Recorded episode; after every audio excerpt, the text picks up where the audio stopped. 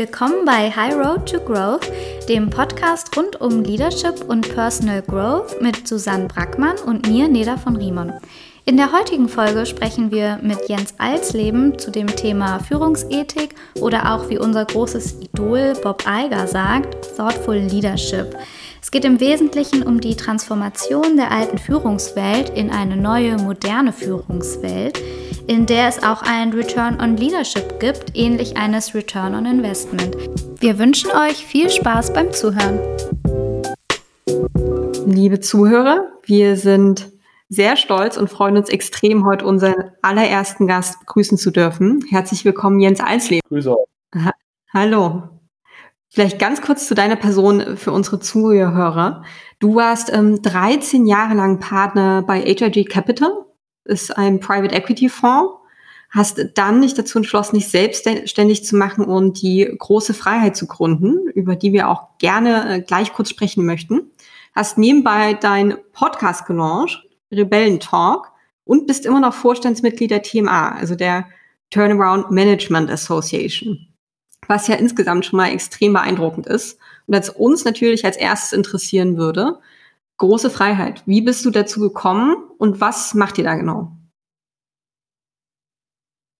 Ja, ähm, also die große Freiheit hat äh, mein Partner, der Jörg Rüstau, ähm, ins Leben gerufen, schon äh, vor vielen Jahren. Äh, der äh, schon seit 20 Jahren ist er als Coach unterwegs und äh, da gibt es auch eine witzige Story dahinter, ähm, wie er zu diesem Namen kam, weil der in Hamburg natürlich sehr bekannt ist. Äh, und ich bin quasi auf die große Freiheit aufgesprungen. Was wir dann zusammen gemacht haben, ist das Geschäftsmodell äh, nochmal ähm, neu auszurichten und äh, was wir tun, ist, ähm, wir begleiten Menschen in, arbeitlich, in, in Arbeitsbelastungssituationen äh, im Zusammenhang mit innerer und äußerer Führung. Das heißt, das Thema New Leadership, das Thema transformationales Führen, äh, dem widmen wir und wir möchten gerne ähm, Führungskräften und unternehmerischen Menschen dabei helfen, diese Transition hinzukriegen vom, äh, vom alten Führungs, von der alten Führungswelt in die neue. Ja, spannend. Und seid ihr dabei auf eine bestimmte Branche spezialisiert? Habt ihr ausmachen können, welche Branchen besonders unter ja, top ausgelasteten Stresssituationen leiden? Äh, nein, wir sind nicht auf eine Branche festgelegt, sondern im Endeffekt auf Situationen. Es geht immer dann, äh, äh ich sag mal, sinnvollerweise um ähm, die Stabilisierung von äh, Schlüsselfunktionen in Umbruchssituationen. Das kann ein High-Growth-Environment sein, das kann äh, eine Nachfolgethematik sein, das kann eine Restrukturierung sein, das kann eine Post-Merger-Integration-Phase äh, sein. Also da, wo dann externe zusätzliche Stressoren äh, auf äh, den Alltag noch aufgefloppt werden und äh, die Mitarbeiter Zusatzbelastungen ähm, zu ertragen haben, in Anführungszeichen.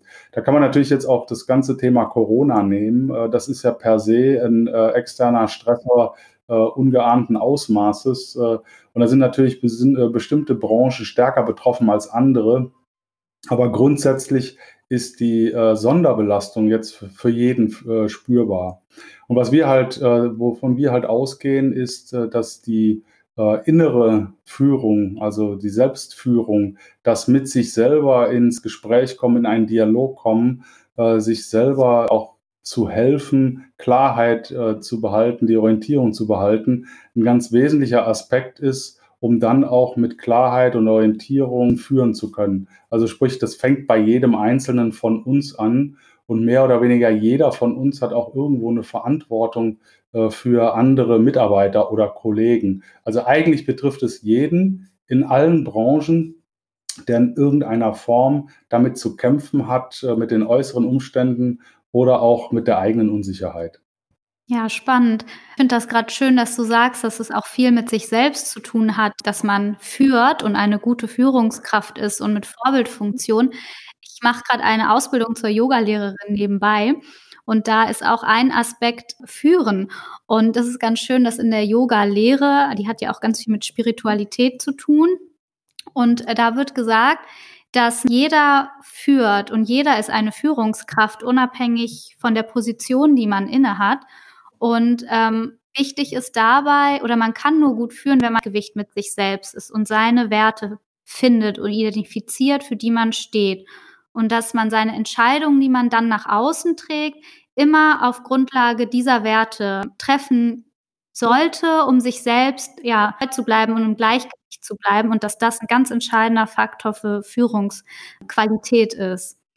Absolut, absolut. Ich meine, das ist ja auch äh, offensichtlich. Äh, das kennt jeder von uns, wenn wir äh, in einem Umfeld unterwegs sind, äh, wo wir uns wohlfühlen, wenn wir in den Flow kommen, wenn wir also das Gefühl haben, irgendwie die Zeit äh, zu vergessen, äh, wenn wir in unserem Stärkenfeld äh, agieren, dann haben wir natürlich auch eine entsprechende positive Ausstrahlung. Diese Energie, die du da entwickelst, ähm, die spürt natürlich auch das Umfeld.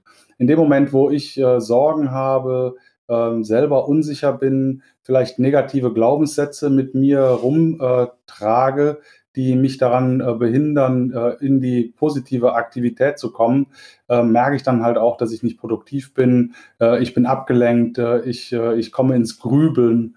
Und darum geht es natürlich, dass man mit sich so ins Gespräch kommt, dass man sich positiv annehmen kann, dass man sich als, ich sage mal, als bester Freund kennenlernt, schätzen lernt, lieben lernt und dann auch Lust hat, mit sich selber Zeit zu verbringen. Wenn das der Fall ist, äh, dann kann ich natürlich auch positiv nach außen wirken, weil dann habe ich ja keine Angst mehr vor Gesichtsverlust, davor Fehler zu machen. Ähm, ich habe auch keine Sorge, wenn jemand neben mir ist, der in bestimmten Bereichen besser ist als ich. Das kann ich alles gut ertragen, weil ich mit mir im Reinen bin. Das ist ein ganz wichtiger Punkt, finde ich, für unseren Podcast und auch diese Folge, weil wir jetzt eigentlich über Vulnerable Leadership sprechen wollen. Das klingt so ein bisschen, als würden wir eigentlich nur über Führungskräfte sprechen. Aber das ist ja ein Thema, was jeden Einzelnen, also auch uns jetzt zum Beispiel auf Angestelltenebene betrifft und vielleicht einem auch dazu verhilft von diesem Selbstbild. Und das ist immer relativ passiv, finde ich, gerade in unserer Branche. Sieht sich immer passiv seinem Unternehmen, der Organisation ausgesetzt. Und es ist eigentlich gar nicht so sich aktiv auch selber ganz anders wahrnehmen und positionieren kann. Deswegen total interessanter Gedanke. Weil du auch gerade sagtest, Corona ist eine Zeit, die zusätzliche Stressoren bietet für dieses Umfeld. Du selber kamst ja von HIG viele, viele Jahre lang. Und das ist ja Hardcore-Corporate-Welt sozusagen. Was mich jetzt total interessieren würde, und ich bin mir sicher, unsere Zuhörer auch, wie kam es dazu, dass du gesagt hast, ich höre jetzt ja auf, ich gehe einen ganz neuen Weg? Das war ein Prozess. Äh, der Prozess, der hat bei mir angefangen äh, vor 35 Jahren. Äh, also ich habe das, ich das große Glück gehabt, dass ich als 19-Jähriger dann Führung lernen durfte von Grund auf. ich war nämlich beim Militär für acht Jahre und habe dort in einem vollmobilen Kampfverband gearbeitet und unser Credo war, ein Offizier geht zuletzt zum Essen ganz wichtige Grundregel. Und ein Offizier hat eine Pflicht zur Gesunderhaltung und eine Fürsorgepflicht für seine Soldaten. Ähm, dann gab es auch immer eine wichtige Aussage, die auch wirklich relevant ist. Wer führen will, muss Menschen mögen. Halte dann immer nach, also die, der hohe Respekt und die Freude gegenüber, äh, auch in einer schwierigen Situation, äh, weil wir natürlich gelernt haben, führen in unsicheren Lagen. Auch das ist heute sicherlich sehr zeitaktuell. Und äh, die einzige Aufgabe, die wir hatten als, äh, als Vorgesetzte, war natürlich das Ziel vorgeben, aber dann äh, alles dafür zu tun, dass unsere Leute alles hatten, was sie brauchten, um den Auftrag zu erfüllen, alles äh, gegeben war, damit sie gesund blieben und ähm, auch bei klarem Verstand, also die Moral der Truppe heißt so schön hochzuhalten. Das war unsere Kernaufgabe. Dann bin ich acht Jahren in die freie Wirtschaft gekommen und ähm, habe das eigentlich in der Klarheit nie wieder angetroffen und habe mich dann immer gewundert, warum äh, es gerade so zur Umkehr dessen kam, was ich für wichtig erachte. Also das äh, zum Beispiel, ich war bei der Deutschen Bank im Large Cap M&A, da, äh, Gruß an die Kollegen, kann ich klar sagen, äh, dass der Offizier zuerst zum Essen gegangen ist. Also je höher im Rank ähm, haben die sich natürlich die Taschen voll gemacht und äh, sich mehr Rechte rausgenommen als der Prakti. Ähm, das äh, hat sich dann munter fortgesetzt und natürlich auch im Haifischbecken, im Hedgefonds-Umfeld. Ich war ja bei Strategic Value Partners im Distressed-Umfeld oder auch bei HIG. Da gelten eben ganz bestimmte Regeln. Die sind auch okay. Man kennt die Regeln, kann sich auch darauf einlassen. Deswegen konnte ich das auch 27 Jahre machen. Aber es hat natürlich den äh, Nachteil, dass die Fokussierung auf die Kernführungswerte, die ich hatte, äh, so eben nicht von jedem gelebt wurden. Und da gab es einen Moment, ich hatte in 2013 die Verantwortung für eine große Restrukturierung. Da gab es einen Tag und war ein Donnerstag, werde ich nie vergessen. Da bin ich äh, in die Hauptzentrale des Unternehmens gefahren und ging gerade die Treppe hoch in die äh, Ebene der Leitung. Und da kam mir einer aus dem Finanzbereich entgegen und stammelte nur noch. Ähm, und was war passiert? Äh, er hatte einen Nervenzusammenbruch und wir mussten dann den betreffenden Herrn in den Urlaub schicken. Dann kam zeitgleich noch einer meiner Team-Member, der hatte auch noch ein gesundheitliches Problem und musste tatsächlich vom einen Tag auf den anderen kündigen, um sich zu auszukurieren. Und auch das war psychosomatisch. Und äh, das war für mich so der Matrix-Moment, wo ich gesagt habe, wer kümmert sich eigentlich um die Stabilisierung von Menschen in solchen Hochbelastungssituationen? Wir hatten für jeden Bereich Berater mit an Bord. Aber es hat sich niemand darum gekümmert, dass die Leute, die die Hauptbelastung tragen, äh, auch stabilisiert werden.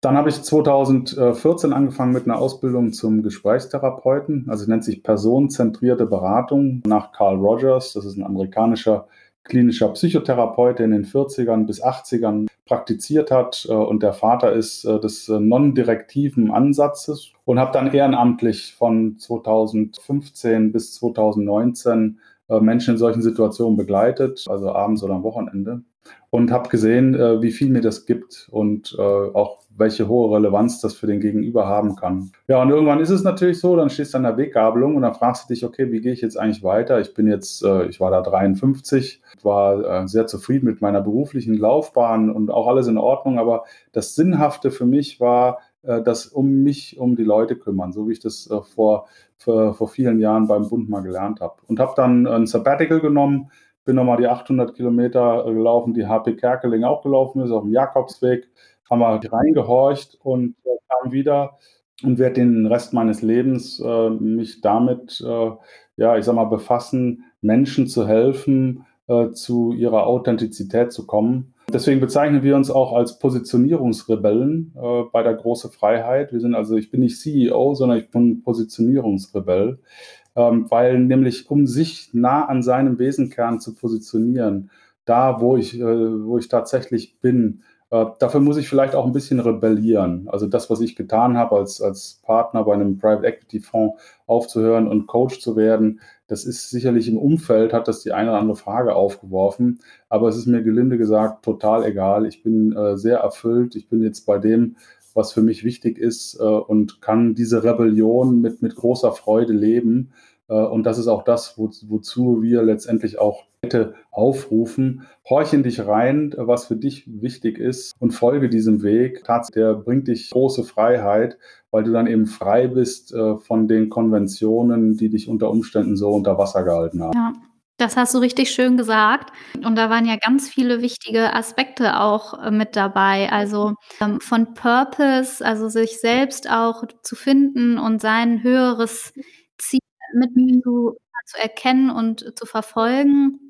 Aber auch Serving, also anderen Gutes tun und nicht nur für sich selbst zu kämpfen und nur für sich verantwortlich zu sein. Also es ist, es sind ganz spannende Punkte. Ist dein Eindruck, dass diese Werte, die du gerade so schön beschrieben hast, in der ähm, High-Growth-Welt, also der Beraterpraxis, ähm, Wirtschaftskanzleien, Unternehmensberatung, auch äh, Private Equity, werden die da mittlerweile gelebt? Gibt es da überhaupt Awareness zu oder ist jeder auf sich alleine gestellt und muss mehr als ähm, ja so durch Zufall seinen Weg Werten finden und auch zu, zu sich selbst und zur Führungsperson? Oder wird man da an die Hand genommen? Wie ist deine Erfahrung? Also ich habe natürlich auch nicht alle Datenpunkte, um das allumfassend beantworten zu können. Aber mein Eindruck ist, äh, es ist ja eine Frage der Unternehmenskultur. Und Unternehmenskultur heißt ja nichts anderes als vereinfacht gesagt die Art und Weise, wie man miteinander umgeht. Und äh, damit sind wir schon am Kern. Natürlich gibt es auch in der äh, Big Law und natürlich gibt es auch bei Private Equity und überall anders äh, eben ein Umfeld, äh, wo äh, im kleinen Team oder vielleicht auch im größeren Ganzen diese Kultur existiert, weil eben die Führungsebene die Art und Weise, wie man miteinander umgeht, entsprechend äh, gestaltet hat. Ist das die Mehrheit? Nein, es ist sicherlich nicht die Mehrheit, weil man muss ja auch mal sehen, die Menschen, ähm, die dort arbeiten, auch die Sozialisierung dieser Menschen, der Fokus und das Ziel der Tätigkeit, äh, nämlich das Erzielen von stabilen, hohen Renditen äh, über viele Jahre, natürlich auch den Arbeitsfokus von Anfang an auf was anderes gelegt hat, als auf die, äh, die Mitarbeiter und das entsprechende Stärken und Potenzialfeld der, der und der Talente der Leute.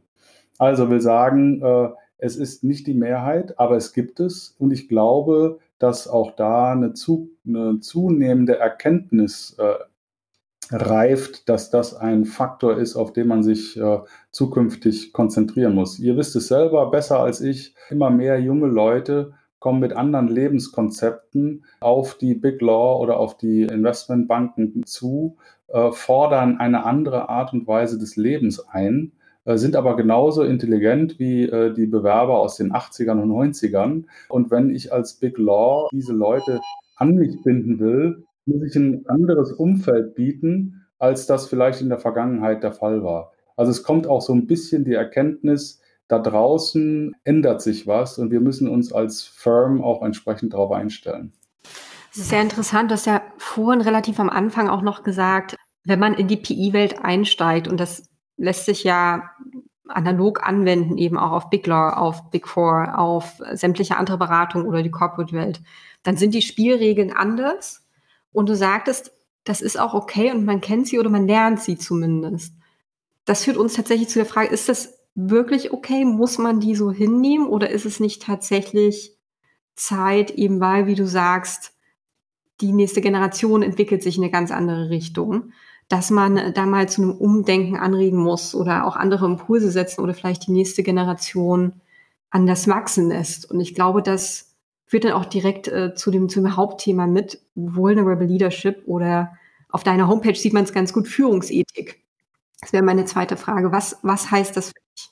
Ja, also, äh, was ich meine, was, was okay ist im Sinne von einem Auftrag äh, der entsprechenden äh, Firmen. Also natürlich werdet ihr bei Big Law immer dann mandatiert, wenn es um, wenn es darum geht, das beste Rechtswissen in angemessener Zeit zur Lösung einer, eines rechtlichen Grundlagenproblems zu, äh, zu liefern egal wie lange das dauert, unter Einsatz aller Kräfte, weil es geht darum, zeitnah Lösungen zu präsentieren. Und Private Equity wird immer renditeorientiert investieren. Äh, völlig egal. Und die Halteperiode wird sich auch nicht auf 50 Jahre verlängern, sondern es werden immer drei bis fünf Jahre bleiben, weil das System so aufgesetzt ist. Und unter der Maßgabe, dass diese Rahmenbedingungen sich nicht ändern, führt es natürlich zu einem gewissen Arbeitsethos, zu einem gewissen Arbeitsverhalten. Das ist das eine. Das andere ist äh, Führungsethos. Und das äh, ist meiner Meinung nach äh, auf jeden Fall etwas, was äh, geändert werden muss, unbedingt. Äh, warum? Weil äh, die Art und Weise, wie heute geführt wird, in vielen Fällen nicht effizient ist, weil sie nämlich missachtet, dass eine entsprechende ähm, ja, Berücksichtigung der Fähigkeiten, der Talente, der Motive äh, meiner Mitarbeiter dazu führt, dass sie besser leisten und zufriedener sind, länger bleiben, ich weniger Switching Costs habe, ich äh, weniger Fehlzeiten, Krankentage äh, habe, die Identifikation steigt, die Leute mit einer ganz anderen Energie an den Themen arbeiten.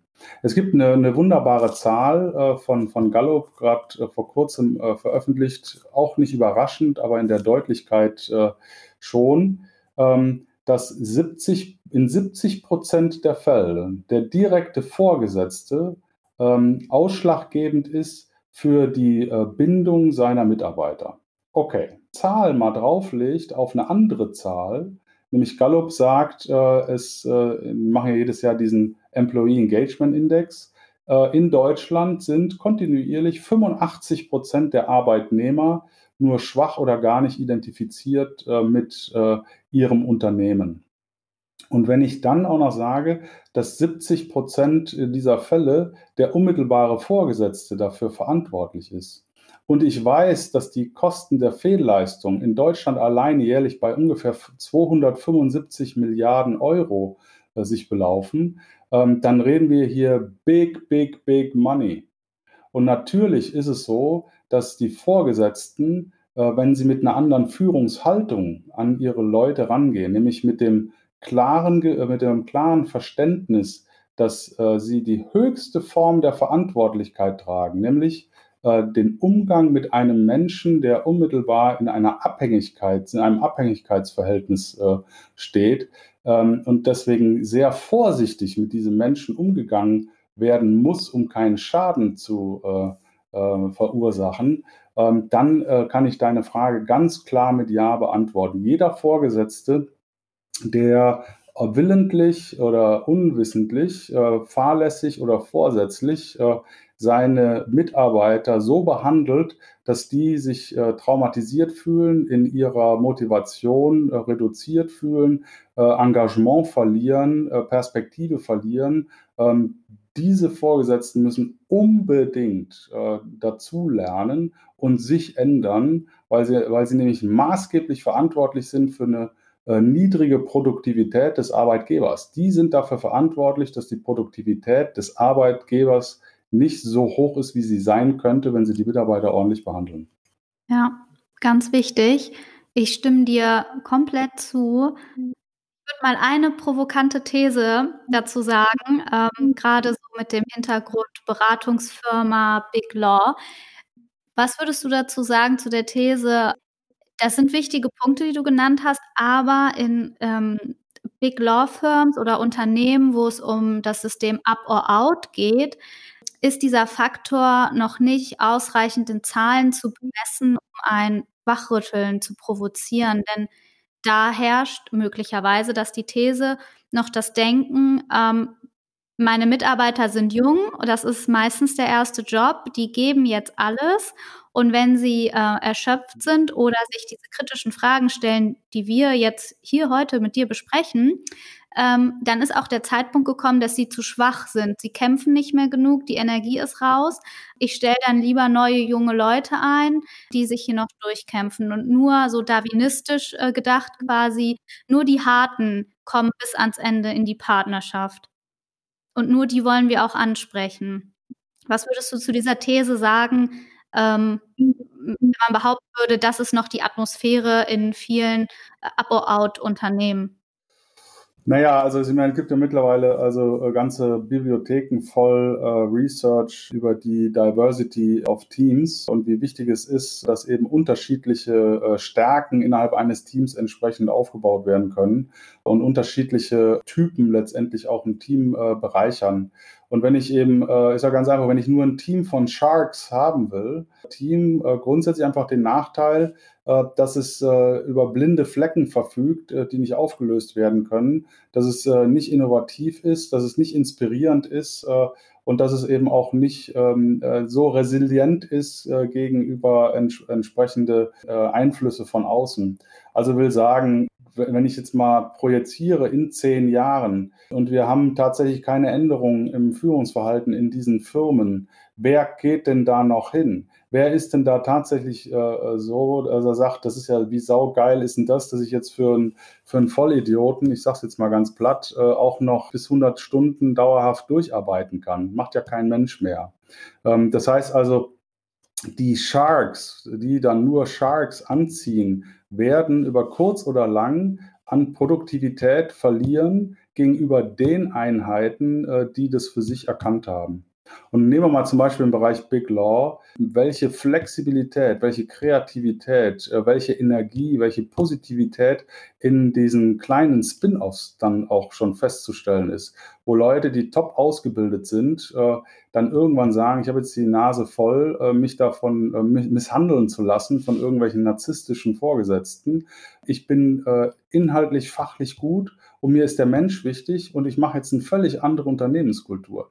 Diese Leute sind inhaltlich lieferfähig, die sind flexibel und die haben auch noch richtig Bock und die gehen dann auch die, die Extrameile miteinander, füreinander. Und äh, damit wird dann auch grundsätzlich eine Konkurrenz entstehen, wo Big Law ähm, außer in den Bereichen, äh, wo man an Big Law nicht rumkommt, weil man sich äh, den Namen kaufen muss, dann einfach gute Mandate verlieren wird.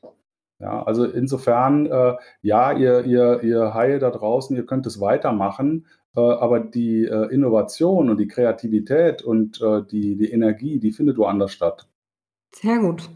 Vor allem, weil wir hatten es ja schon einmal besprochen, diese ganzen neuen Ansätze, die werden ja oft wahrgenommen als Esoterik. Und so wie man die, finde ich, mit Daten, Fakten und Recherche belegen kann, ist es keine Esoterik mehr, aber es wird ja gerne als ja, Verteidigung ins Feld geführt.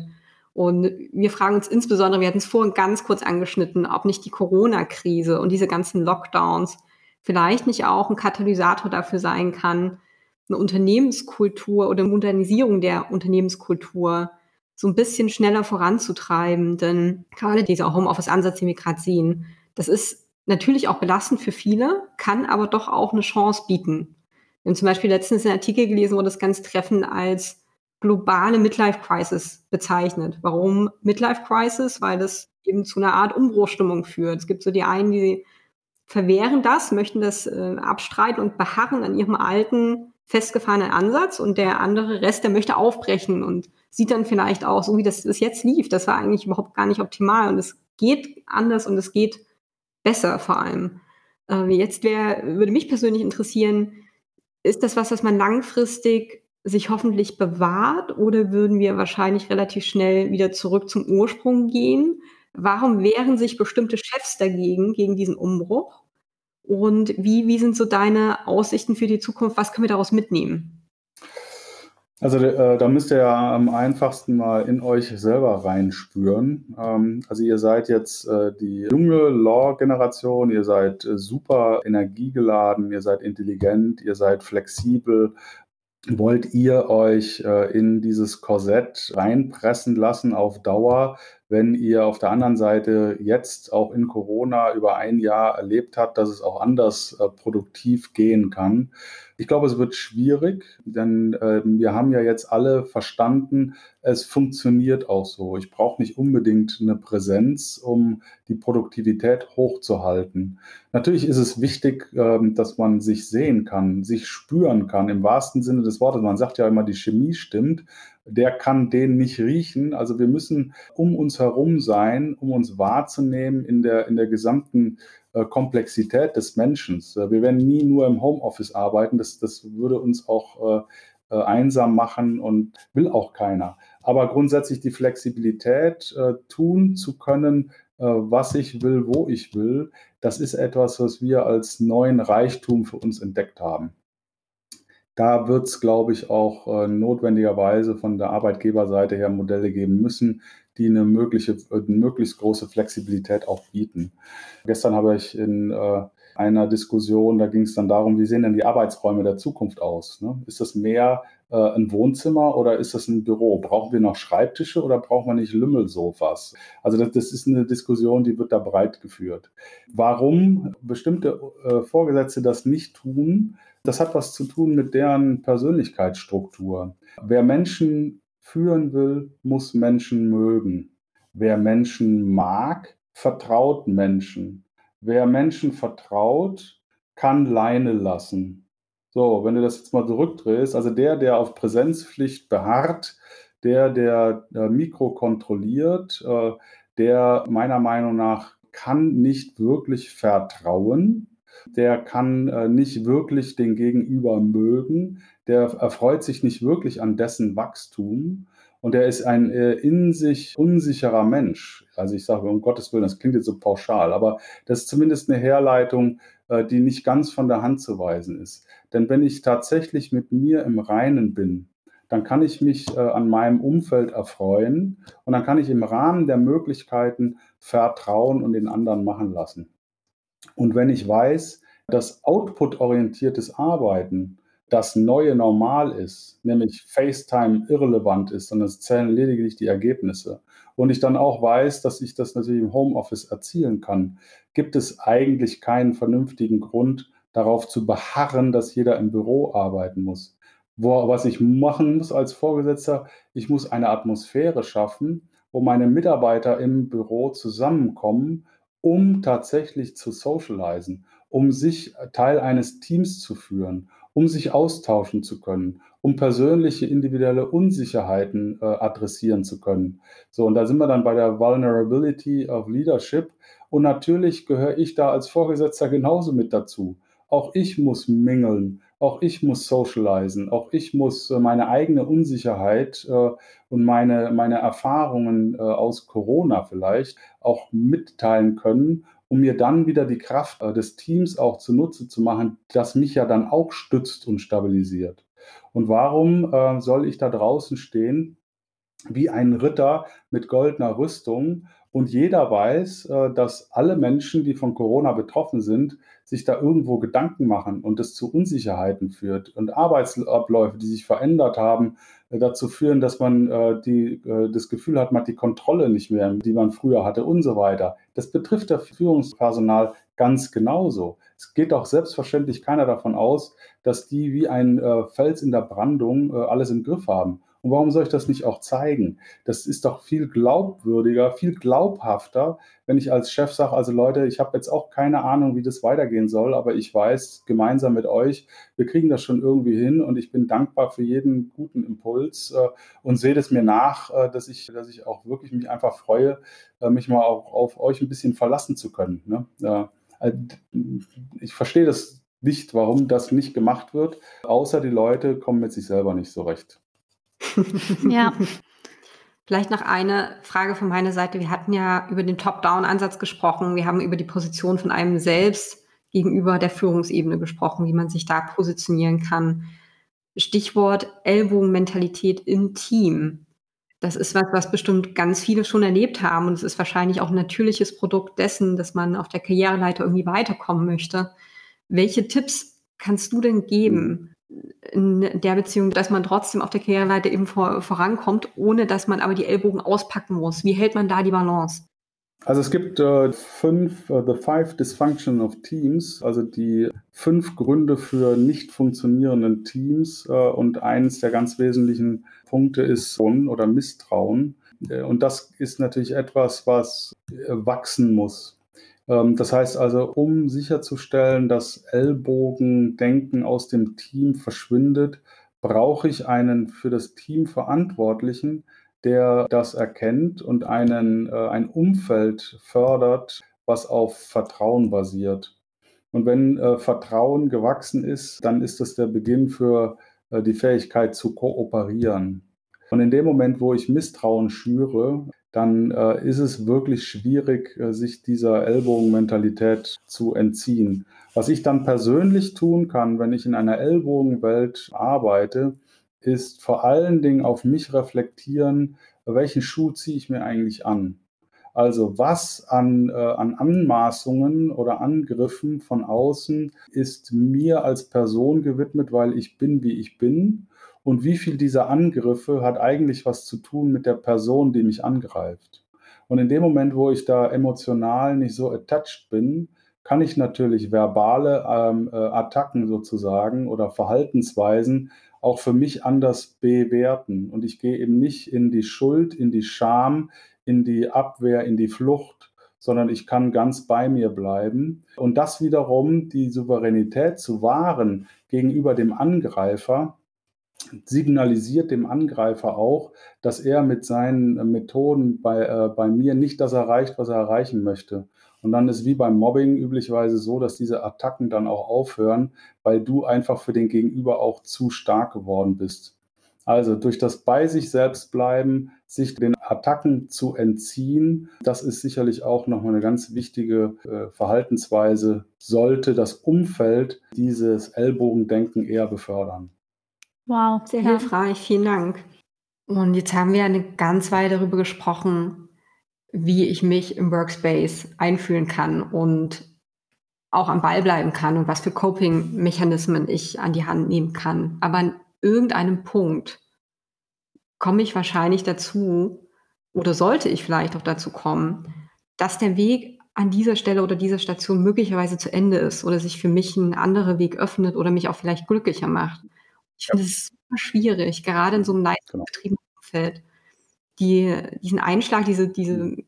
Erkenntnis für sich zu gewinnen und der dann auch zu folgen, die nicht zu verleugnen. Wie finde ich da die Balance? Wie finde ich da den, den Zugang? Und wann weiß ich denn für mich, es ist jetzt Zeit, den Stecker zu ziehen? Also wenn ich jetzt mal äh, von der ähm, Positionierungsarbeit spreche, die ich mit meinen Klienten mache, und das sind äh, alles Leute aus der C-Suite, ähm, die äh, für sich eben an einem Punkt sind, wo sie sagen, ich weiß nicht, ob ich so weitermachen will, dann machen wir Folgendes. Wir gehen äh, immer da, ich arbeite mit einem Typisierungsverfahren, das nennt sich Clifton Strengths. Ähm, da wird ermittelt deine persönliche archaische Talent, äh, deine persönlichen archaischen Talente und Stärkenfelder. Und dann gehen wir hin und arbeiten mit diesen Stärkenfeldern überhaupt erstmal zu verstehen, wo bin ich denn richtig gut, um daraus abzuleiten, was brauche ich für ein Umfeld, um tatsächlich äh, maximal auch in meinem Talentbereich mich bewegen zu können. Ich nenne das Blue Flag List, äh, also anders als die Red Flag, die Blue Flag List. Wie muss ein Umfeld für mich sein, damit ich äh, maximal prosperiere? Weil wenn ich in meinen Stärken bin, dann, äh, dann gelten drei Dinge. Ich liefere nahezu perfekt ab, ich ziehe aus der Tätigkeit Energie und ich erschöpfe mich nicht. So, also muss ja mein persönliches Interesse sein, möglichst viel meiner Arbeit in diesen Bereichen zu äh, verbringen. Und wenn ich weiß, was ich für Talente, für Stärken habe, wenn ich weiß, wie meine Umstände sind, die ich brauche, dann kann ich das natürlich auch gegenlegen gegen die Realität. Und dann kann ich hingehen und sagen, Realität, ich brauche hier die eine oder andere Veränderung. Das Setup muss sich für mich ändern, weil ich äh, ansonsten immer wieder äh, Energie äh, auf der Straße liegen lasse. Und das ist weder nützt es dir als Arbeitgeber noch mir als Arbeitnehmer. Und wenn das Umfeld äh, darauf nicht eingeht, dann weiß ich für mich, dass dieses Umfeld für mich toxisch ist dann weiß ich, dass ich machen kann, was ich will. Ich werde immer in einem Umfeld arbeiten müssen, dort, was mir Energie entzieht. Und dann äh, ist natürlich irgendwann der Punkt gegeben, wie viel ist es mir wert, dieses Umfeld zu verlassen, um mir ein Umfeld zu suchen, wo ich mich energetisch aufladen kann und wo ich einfach weiß, da bin ich viel besser. Ja, dass das schwer ist und dass das Mut erfordert, ist völlig klar. Aber ähm, äh, was ist die Alternative? In ein Leben zu gehen, äh, wo ich tatsächlich immer nach dem Motto Feuer frei jeden Tag äh, feiert ab bin und mich freue, produktiv sein zu können. Oder ich bleibe in einem Umfeld, wo das eben nicht der Fall ist und wo ich langsam eingehe. Ja, wir kennen ja die, die, die Burnout-Statistik und äh, wir, äh, ich habe es gesagt, mit dem Engagement-Index, wer will denn so enden? Also es ist im Sinne der Selbstliebe, ja, ganz klar, im Sinne der Selbstliebe, die eigene Verantwortung für sich, wenn man das erkannt hat, so ein toxisches Umfeld zu verlassen. Hm, total. Und Jens, vielleicht noch zum Schluss, kannst du aus dem Nähkästchen geplaudert und vielleicht einen Fall schildern aus deiner beruflichen Laufbahn, wo es richtig prekär wurde sozusagen oder ein großer Konflikt sich auf, aufgeballt hat, den du dann vielleicht zusammen mit deinem Team lösen musstest? Ja, also es war ein Fall eines Managers aus der ersten Ebene, eines äh, familiengeführten äh, Unternehmens, der äh, mit dem Inhaber, der sehr patriarchisch war, über viele Jahre versucht hat, wirklich gut zusammenzuarbeiten. Der Patriarch hatte auch ein gewisses Grundvertrauen in ihn, aber das geht ja, ging leider nicht über ein gewisses Niveau hinaus. Und irgendwann kam dann äh, der Tag, wo er in einer Sitzung etwas gesagt hat gegen den äh, Patriarchen, was ihn hat in Ungnade fallen lassen, woraufhin er dann tatsächlich gekündigt wurde. Und er kam zu mir und war völlig geschattert weil er sich keiner Schuld bewusst war äh, und sich energetisch da äh, über Jahre wirklich abgearbeitet hat im Sinne des Unternehmens, besten Sinne des Unternehmens. Und ähm, mit dem haben wir dann, äh, habe ich dann über viele Wochen daran gearbeitet, sein Selbstbewusstsein und sein Selbstvertrauen wieder so aufzubauen, dass er sich seiner äh, Fähigkeiten, seiner Stärken entsprechend äh, bewusst wurde. Und äh, wie es, da gibt es so einen dreistufigen Prozess, Learn, Love, Live. Ja, erstmal muss ich überhaupt erkennen, was ich kann, gut ist für mich, dann kann ich da nach diesem Erkenntnisprozess dann anfangen, das auch wirklich einfach mal cool zu finden. Wie toll ist es eigentlich, dass ich so bin, wie ich bin und dass ich kann, was ich kann. Und dann gehe ich in die Umsetzung und möchte das auch leben. Und wir haben dann klare äh, Parameter erarbeitet von Arbeitsumfeldern, von äh, wir haben Führungsprinzipien erarbeitet, die, die er dann äh, auch beim neuen Arbeitgeber. Er hat seine Führungsprinzipien erarbeitet, die er als Führungsversprechen an seine neue Mitarbeiter äh, ausgegeben hat. Und er war sich sehr klar, was äh, für sich für ihn toxisch ist und hat eine Sensibilität entwickelt, auch für sein Umfeld, die ihn dann eben sehr früh hat reagieren lassen, äh, wenn äh, die Dinge in die falsche äh, Richtung laufen. Das ist auf der, auf der Individualebene. Auf der Teamebene ist es so, dass wir sogenannte Change Booster Seminare machen, wo wir, das gibt es einmal Strategie- und Operationalisierungsworkshops, wo wir mit Teams in äh, zwei Tagen daran arbeiten, dass alles, was im Kopf ist, auch ins Herz kommt. Das heißt, wir, wir gehen da in Kreativität, in Kreativworkshops, äh, um den Leuten diese recht trockene Unternehmensstrategie auch tatsächlich äh, im, im Herz zu verankern. Weil am Ende des Tages, ich kann ja niemanden motivieren, Menschen können sich nur selber motivieren. Und diese äh, intrinsische Motivation kommt äh, vor, aller, vor allen Dingen, das ist diese Purpose-Thematik, kommt darüber zustande, dass ich Teil von etwas bin und sein möchte, wovon ich zutiefst überzeugt bin und äh, über diese Teamarbeit äh, dann auch bereits, ich sag mal, alte Sachverhalte, nämlich der Umgang miteinander, äh, was das Unternehmensziel ist, dann neu zu verankern, äh, nämlich dass die Menschen dann das Leuchten in die Augen kriegen, weil sie jetzt wirklich wissen, äh, warum sie tagtäglich äh, auf die Arbeit gehen. Das, und das noch im Zusammenhang mit einer ordentlichen Stärkenanalyse für das Team, damit jeder endlich weiß, was der andere wirklich gut kann und sich nicht immer Gedanken macht, was der andere nicht gut kann.